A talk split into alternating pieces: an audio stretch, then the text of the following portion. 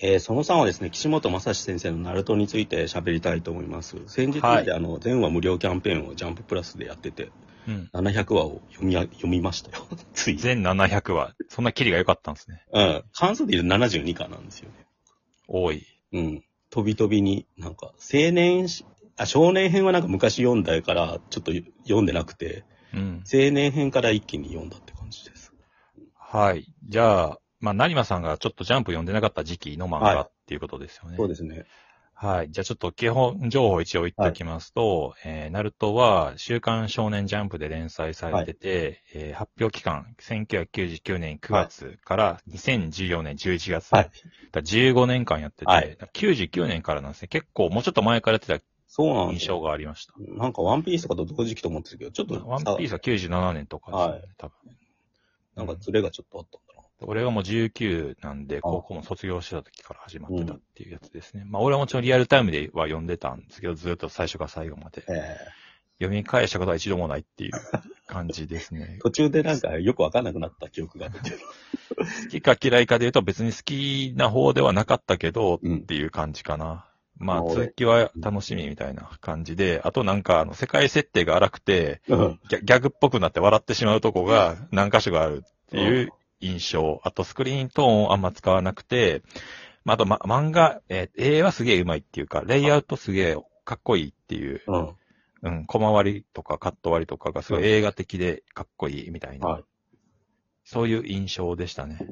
岸本正史自体は俺ずっと意識ししてたっていうか覚えてて、うん。だから96年にホップステップ賞でカラクリってので新撮ったんですよ。うんそ。のカットが1カットだけなんかその、あホップステップ賞の絵で見た時にめっちゃかっこいいと思って、うん多分コミックス買ったんですよね。あの、あったじゃないですか、ホップステップ賞だけのやつ。うん。うん。それで読んでやっぱうまいなと思ってたら、1年後とか2年後とかに確か連載が始まったのがナルトだったんですよね。うん。で絵柄で言うとやっぱ鳥山明と大友克洋のハイブリッドというか、うん。だからその当時一番センスが良くて、うまい人の絵のフォロワーだったって感じがするんですよね。うん。で年代的に74年生まれで、僕より2歳上とかなんで、だからうん。結構この人が何の影響を受けてどういう作品か書こうとしたかが手に取るように分かっちゃうっていうか、うん。良くも悪くも。うん、で、影響を受けた作品の、なんかウィキペディアとか見てると書いてあるんですけど、やっぱ鳥山明と大友克洋がいて、うん。であと無限の住人の佐村弘明がいてって感じなんだけど、うん途中からなんかプロダクション IG 系の西尾哲也とか沖浦博之あの影響あ、アニメーターの影響とかも感じますよね。あの辺の IG 系の、だから、作品で言うと人狼とか広角機動隊とかイノセンスとか、うん。あの辺の絵にすごく近づいていくんですよね。骨格がしっかりした。うん。それと同時に絵がどんどん白くなってスクリーンとも貼らなくなるっていう。で、アクションは森本浩二とかの影響ですよね。だから、うん。当時の、だから本当ジャパニメーションとか言われてたタイプのなんか作画の影響をすごい受けてるし、うん。で、なんかその、ままあなんか書き込みも細かいしみたいな感じで、なんか究極の、なんかみんなが描きたかった絵を描いてる人って感じだったっていう、なんか。うん。で、それが途中からなんか松本大洋っぽくなってくところもあるんですよ。うん、もっと日本よ和物に近くなってくっていうか、うん。人の影響じゃなくて自分のものにしようとしてるときに、なんか松本太陽とかに近い方向に、なんか浮世絵とかに近くなってくっていうか、どんどんなんかうん。線が線、か、か、パサパサして。で、それは多分、アシスタントに池本幹夫さんって人が同時期にいて、うん。この人が書いたコスモスっていうのが短編もあるんですけど、いや、これすげえ覚えてますよ。めっちゃ良かった。あれが多分、めっちゃ面白かったすげえ松本太陽の影響が大きかったんですよね、多分。あれ連載してほしかったんですよね。まあ、俺は鉄痕キンクリート先に読んでたから複雑な気持ちになったんですけど。いや、でも、そそんな影響を受けた漫画とかでもいいじゃないですか。うんジャンプに乗るんならと。とにかくジャンプで面白い漫画がいっぱい載ってほしかったんですよ。ジャンプしか買ってないから。で、その、い まあ、戻って、話も、その池本さんがずっとアシスタントやってたんですよね、岸本さ。うんん、そうですね。なんか実質なんか、なんでしょうね、背景とかあの辺は多分池本さんの影響大きいんじゃないかなと思うんですよう。ん。うんだから両方、二人でやってたところがどっかあんのかなと思ってて。うん。で、絵柄がだから、どんどんそっち系に寄ってったのは、なんか池本さんの影響もあるのかなって。で、池本さんの後にボルトとか書くようになるっていう。そうですですね。脚本、こま、小立右京で、うん。作画だけ。えー漫画、作画がうん。池本さはいまあ、ちょっと後で話すかもしれないけど、ナルトはなんかそれが、その後スピンオフとかいっぱい作られてて、なんか、ん。うん。今もジャンプラに連載と、ジャンプラに連載なのかの話されてるだけなのかな？うん。うん。あと温泉の話とかやってて、なんか。であれあれでしょ？でも、ジャンプノベルズになったやつが元になってるあ、そうなんだ。うん。うんでもなんか全部絵柄が統一されてんですよね。なんかか書いてる人違うのに。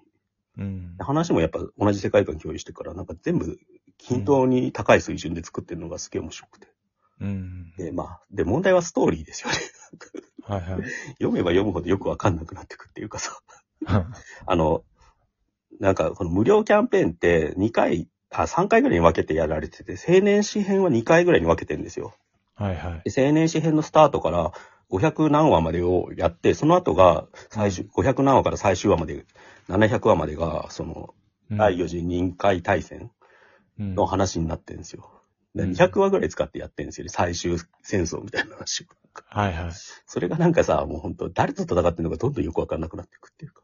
うん。玉ねぎの皮剥いていくみたいにさ、なんか、俺は誰とた、なんか、イタチと戦ってるのか、マダラと戦ってるのか、なんかペインと戦ってるのかって感じで、うんぐるぐる回ってって、最終的になんかよくわかんなくなっていくっていうさうん。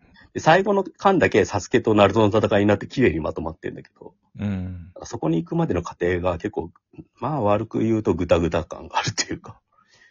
いや、いいじゃないですか。で任海大、任海大戦っていうそのワードチョイスがいいじゃないですか。うん気持ちいいですよね。アホみたいで。うん。アホみたいで。任海大戦言いながら、その忍者の世界がなんとかの外、なんとか里みたいな、すごい、ああ、ちょっとちっちゃいんですよね。そうですね。で、急になんか地球全体のかぐ、かぐ、かぐや？しに、しのび、ああ、なんかいますよね、かぐやって、最後。かぐ、かぐや？な最んか出てきたみたいなやつ。大筒なんちゃら、なんはいそう。急に地球規模の話になって、え？と思って、他の大陸は？他の国は？みたいな。うん。ああいう感じがいいですよね、ナルトって。うん。忍び五大国って書いてあるから、これが世界なのかなって。えーいいじゃないですか。あの、なんかやっぱ俺がずっと言ってる、そのね、イタチ、暁でしたっけ？ああ、の集団が、の目的が明かされる瞬間が出てあるんですけあどあ、世界だ。そう、その、最終ページで見開きで2ページで、うん。世界征服だって言うんですよね。え？そんな、なんか、昔のアニメ、ヤッターマンの悪役みたいな、なんかヤッターマン知らないですけど あ、ちゃんと、そんなことでいいのと思いましたね。結構リアリティみたいな感じで売ってきたのに。発想としてはでもあれですよね、無限つく読みでみんなをなんかその幻覚の世界に住ませようとするっていうのは、ビューティフルドリーマーとかさ、なんか、うんエヴァンゲリオンの人類補完計画とかと同じですよね、なんか。うん。で、ベースにあるのがトラウマ的な世界観じゃないですか、なんか。今はあれですか、ワンピースのレッドをディスったんですか？レッドなんだ、あれ。いや、見てないですけど、そういう話じゃなかったし。ああ、ち近い近い。でも、ぜうん 今ってそれ、それしかないっていうかさ、うん日本の漫画の悪役って。うん。うん、ビューティフルドリーマーエンドになるしかないって感じじゃないですか。うんでも、無限つくよみって出た時はちょっとビビりましたけどね、なんか。うん。うん。あと、サスケの扱いに困ってますよね、明らかに途中から。うん。どこに持ってったらいいのか分かんなくなってってさ、なんかうん。最後無理やり合流させてさ、決着つけるじゃないですか。うん。だからなんか結構大変だったんだろうなって思いますよね、読んでると。うん。江戸転生っていうさ、死者復活させる技が出てきてからさ、うん。今までのキャラクターが全部出てきてさ、でやるとかもさ、なんか明らかに引き伸ばしだしさ。うん。うんだからな、なんだろうね、この超絶作画の進歩と、一方で物語がうまく作れてない感じが、うん。これが岸本さんなのかなっていう。やっぱ死んだやつも出すっていうのがいいですよね。その、筋肉マン方式というか、うん。特殊方式というか、うんもう関係ないと、人気があったら出すんだっていう、その、うん。エンターテイナーとしての、うんそのな何でもあり感、最高じゃないですか。整合性とか、がっかり感とか、もう関係ないと。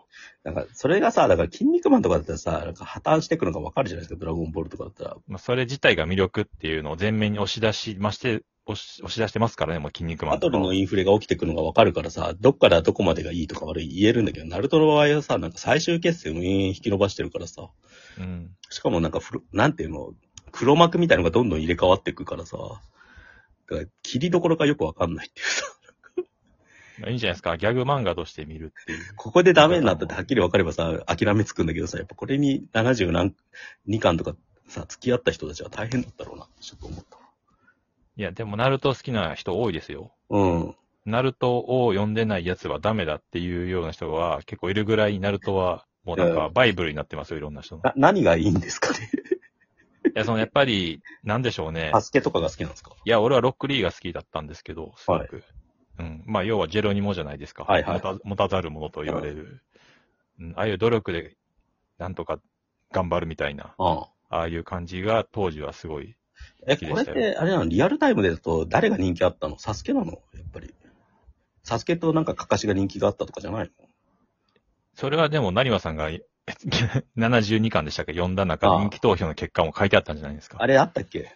サスケだったっけ？上位。いや、俺が覚えてなかったないものを、ああ成馬さんが覚えてん、間違いか。最近読んだのに覚えてないってどういうことですか？ああ、うんなんか読むのに一生懸命でさ。うん。まあでも、ザブザーが出てきたのはすごい良かったですよ。ザあブザーずっと人気あったんだと、あのエピソードすごい人気あったんだと思うんですうよ、ね。ん。あ序盤はなんか独特ですよね。だから。うん。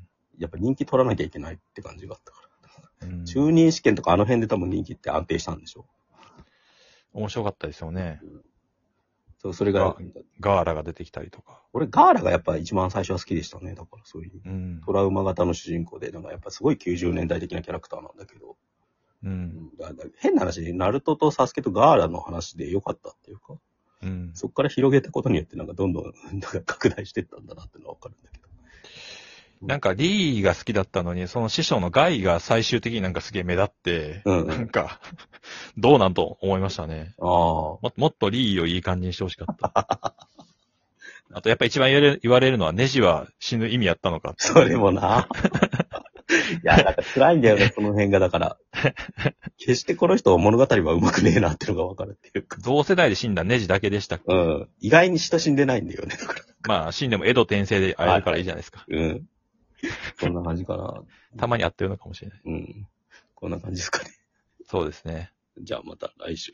はい、また来週。